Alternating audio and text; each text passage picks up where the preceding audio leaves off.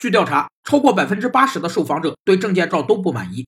日前，湖北武汉、黄冈、南昌等地区开始尝试身份证自助办理，已满十六周岁的省内居民可通过自助终端二十四小时办理身份证的相关业务。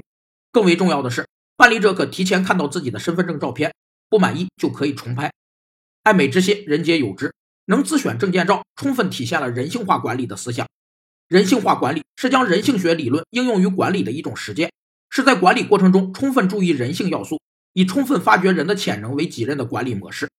人性化管理有三个要点：首先是承认人性的自然属性，满足人性自然属性中的基本需求，如追求快乐、渴望尊重和期盼长久等；其次是承认人的社会属性是受思想意识支配的；第三是承认人的自然属性和心灵意识中。有竞争与合作的双重天性。